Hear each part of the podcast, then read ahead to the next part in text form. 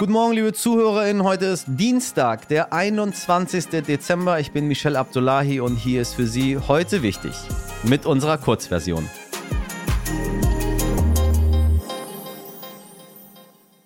Zuerst für Sie das Wichtigste in aller Kürze. Heute ausnahmsweise mal direkt aus unserer Redaktion, damit Sie äh, top aktuell informiert sind, während ich wahrscheinlich dann, wenn wir das raushauen, gerade so noch im Flieger sitze.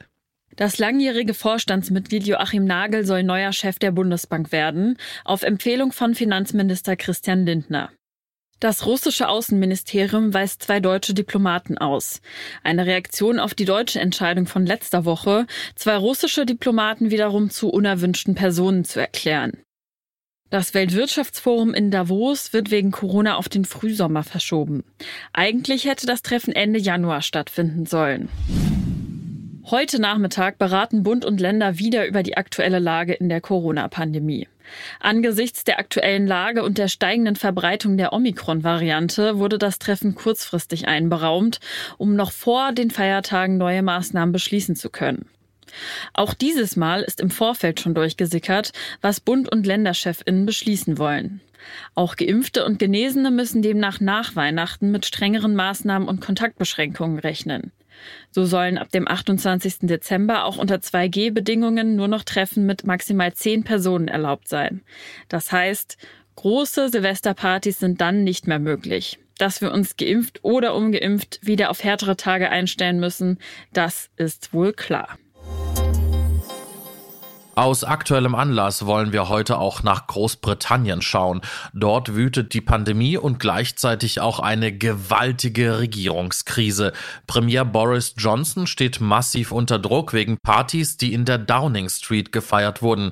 Meine Kollegin Katharina Delling berichtet aus London. Katharina, was ist das Problem an diesen Partys und wie brenzlig wird es jetzt für Johnson? Es sind in den letzten Wochen einige Anschuldigungen laut geworden, dass es, während das ganze Land hier im Lockdown war, Partys in der Downing Street gegeben haben soll. Sowohl letztes Jahr im Dezember als auch im Mai. Im Dezember durfte man sich überhaupt nicht mit anderen Haushalten treffen und im Mai durfte man nur eine weitere Person mit Abstand draußen treffen. Das Problem dieses Mal ist allerdings, es gibt Fotos von diesen Partys. Und eins gibt es aus dem Mai, wo man ihn auch sieht und seine Frau, ähm, wie sie im Garten der Downing Street sitzen und Wein trinken mit ein paar anderen. Und das hat natürlich seine Glaubwürdigkeit beim Volk wahnsinnig geschädigt. Ähm, laut einer Umfrage von YouGov finden 64 Prozent der Briten, dass er ein sehr schlechter Premierminister ist und nur 29 Prozent finden, dass er gut ist. Die anderen wissen es nicht so genau. Und ähm, das Problem ist, dass er nicht nur beim Volk jetzt sehr unbeliebt ist, sondern äh, er steht auch wirklich richtig schlecht da mit seinen eigenen Parteimitgliedern. Die nehmen ihm das natürlich wahnsinnig übel und sind dann zusätzlich auch mit seiner Corona-Politik überhaupt nicht einverstanden.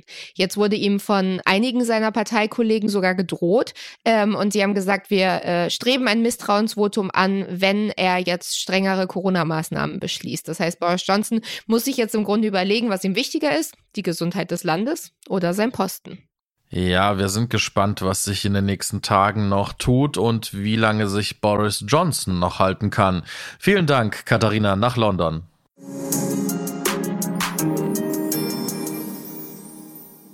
Drei Abtreibungen zum Preis von einer, Schwangerschaftsabbrüche heute im Sonderangebot. Solche Sprüche werden wir wohl weder jetzt noch in Zukunft hören oder lesen und das, obwohl die Ampelkoalition das sogenannte Werbeverbot für Abtreibung abschaffen will, ein Begriff ähnlich umstritten wie das Gesetz selbst.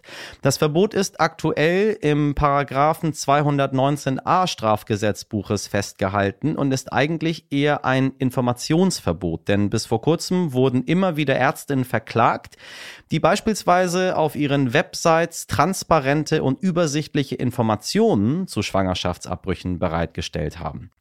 Auch meine heutige Gesprächspartnerin, Sternreporterin Andrea Ritter, beschäftigt sich schon seit langer Zeit mit dem Thema und hat mir erklärt, warum sie für einen liberalen Umgang mit Abtreibung ist. Andrea, ich grüße dich. Hallo. So, alle sind ganz aufgeregt. Paragraph 219a, Paragraph 218, Paragraph äh, I don't know. Ähm, ich ich habe ja mal Jura studiert, ich habe mich mit vielen Paragraphen auseinandergesetzt. Wenn ich Paragraphen sehe, dann erkenne ich sie. Ich habe das Strafgesetzbuch auch sehr genau studiert und mir immer alles angeguckt. Aber ich bin ganz ehrlich, ich habe überhaupt gar keine Ahnung, worum es geht. Also ich weiß schon, Abtreibung, Werbung. Was ist los? Was, worum geht's? Also es geht darum, dass die Ampelkoalition jetzt angekündigt hat, dass Paragraph 219a des Strafgesetzbuches gestrichen wird. So, jetzt kann man sich fragen, 219a noch nie davon gehört, was soll das eigentlich? Das ist der Paragraph, äh, über das sogenannte Werbeverbot für Schwangerschaftsabbrüche. Dass der jetzt wegfällt, heißt nicht, dass jetzt Ärztinnen und Ärzte an Bushaltestellen Werbung machen, hier bei mir gibt's super Schwangerschaftsabbrüche, sondern es ging darum, dass bislang unter diesem Paragraphen unter Strafe gestellt wird, dass Ärztinnen und Ärzte überhaupt äh, über die Methoden von Schwangerschaftsabbrüchen informieren. Es geht eigentlich um das Verbreiten von Informationen. Also selbst heute, wir haben ja im im Juni im Stern noch mal eine große Geschichte gemacht, wo Frauen halt erzählt haben, wie es für sie abgelaufen ist, wenn sie sich gegen eine Schwangerschaft entschieden haben. Und da gibt es tatsächlich selbst wenn man zu Pro Familia geht, gibt's irgendwie so Listen, die sind dann schon zehnmal kopiert worden mit Adressen, die kann man als Frau dann durchtelefonieren, aber es ist überhaupt nicht gesagt, dass man darüber eine geeignete Praxis findet in der Nähe. Abtreibungen sind in Deutschland zwar illegal, das habe ich damals so gelernt, jedoch straffrei. Das ist dann Paragraph 218, den kenne ich wiederum sehr gut. Das ist Paragraph 218, genau. Nachdem ist äh, jede Abtreibung grundsätzlich rechtswidrig, aber in bestimmten Ausnahmefällen bleibt sie eben straffrei. Also wenn, wenn man sich an bestimmte Regelungen und Fristen hält. Und, und zwar? Und zwar ist das in Deutschland, äh, man muss äh, verpflichtend zu einer Schwangerschaftskonfliktberatung gehen wenn man die äh, durchlaufen hat, dieses Gespräch, was übrigens die meisten Frauen gut finden, dass es das Gespräch gibt. Ich glaube, das ist tatsächlich sehr, sehr wichtig, äh, diese Beratung. Nur kann man sich darüber streiten, warum es Pflicht sein muss, denn das äh, beinhaltet auch Probleme. Danach, wenn man das Beratungsgespräch gemacht hat, bekommt man einen Schein, dann muss man drei Tage warten und dann kann man, wenn man denn einen Arzt gefunden hat, äh, sich dahin begeben. Warum sind Abtreibungen in Deutschland nicht äh, strafbar? In einem Land, was so offen ist, wo man eigentlich so relativ alles tun und lassen kann, was man will das ungeborene Leben soll halt durch diesen Paragraph 218 geschützt werden auch gegen die Mutter. Das sind also zwei, das ist sehr kompliziert, das ist auch sehr einzigartig in Deutschland. Es gibt also zwei Rechtsgüter, die gegeneinander abgewogen werden. Der Wille der Mutter, der, die, die, ne, Recht auf Selbstbestimmung der Mutter, Lebensrecht des äh, zu werdenden Kindes. Und in Deutschland hat es nach vielen Diskussionen eben dazu geführt, dass man dieses Konstrukt der straffreien Straftat äh, sich darauf geeinigt hat. Das Problem ist aber, dass immer so getan wird, als hätte Paragraph 218 in, im Alltag keine Konsequenzen mehr, weil Frauen dürfen ja, so nach dem Motto, äh, wenn sie denn wollen. Und das stimmt aber nicht, weil man weiß, dass äh, durch Paragraph 218 Ärztinnen und Ärzte kriminalisiert werden. Gesellschaftlich äh, wird der Eingriff dadurch stigmatisiert und alles führt dazu, dass Frauen in der Situation in eine moralische und juristische Grauzone landen. Sie müssen also eine Vielzahl an äh, bürokratischen Hürden überwinden in einer Situation, in der sie sehr angreifbar und verletzlich sind. Und andere Länder haben halt gesagt, okay, wir stellen uns auch in dieser Situation auf Seite der Frauen, weil man eben weiß aus tausend Studien, die, diese, ein, ein Verbot dient nicht dem Lebensschutz.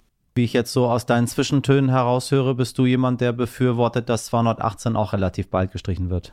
Ja, also man kann den sicher nicht komplett streichen, ne? weil in 218 steht auch drin, dass nicht gegen den Willen einer Frau abgetrieben werden darf. Und das sollte man sicher äh, aufrechterhalten.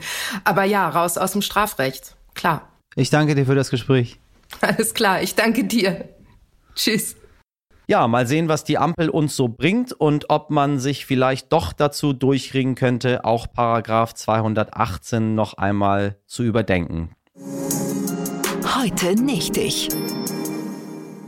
Für viele Kinder dürfte es eine enttäuschende Erkenntnis gewesen sein. Tausendfüßler haben gar nicht tausend Beinchen. Der Rekordhalter bringt es nur auf 750 Füße. Bis jetzt. Nun wurde nämlich ein Exemplar aus der Familie der Tausendfüßler gefunden, das seinem Namen auch gerecht wird. Eumilipes persephone bringt es sogar auf ganze 1306 Beinchen, wie Forscher der Virginia Tech University jetzt gezählt haben.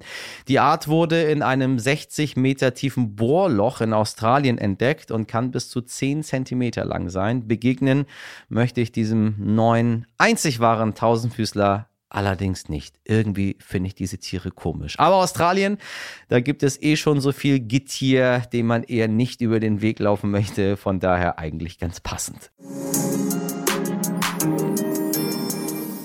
3, 2, 1 aus die Maus. Das war die Kurzversion heute. Und wenn Sie mal mehr Zeit haben als 10 Minuten, dann hören Sie doch gerne mal auch in unsere lange Version rein. Ich sag's Ihnen, es lohnt sich. Sie dürfen uns natürlich auch gerne an heute wichtig jetzt stern.de schreiben, uns eine Bewertung dalassen, aber nur mit 5 Sternen, das wissen Sie. Oder uns Ihren FreundInnen weiterempfehlen. Bis dahin einen guten Dienstag. Machen Sie was draus. Ihr Michel Abdullahi.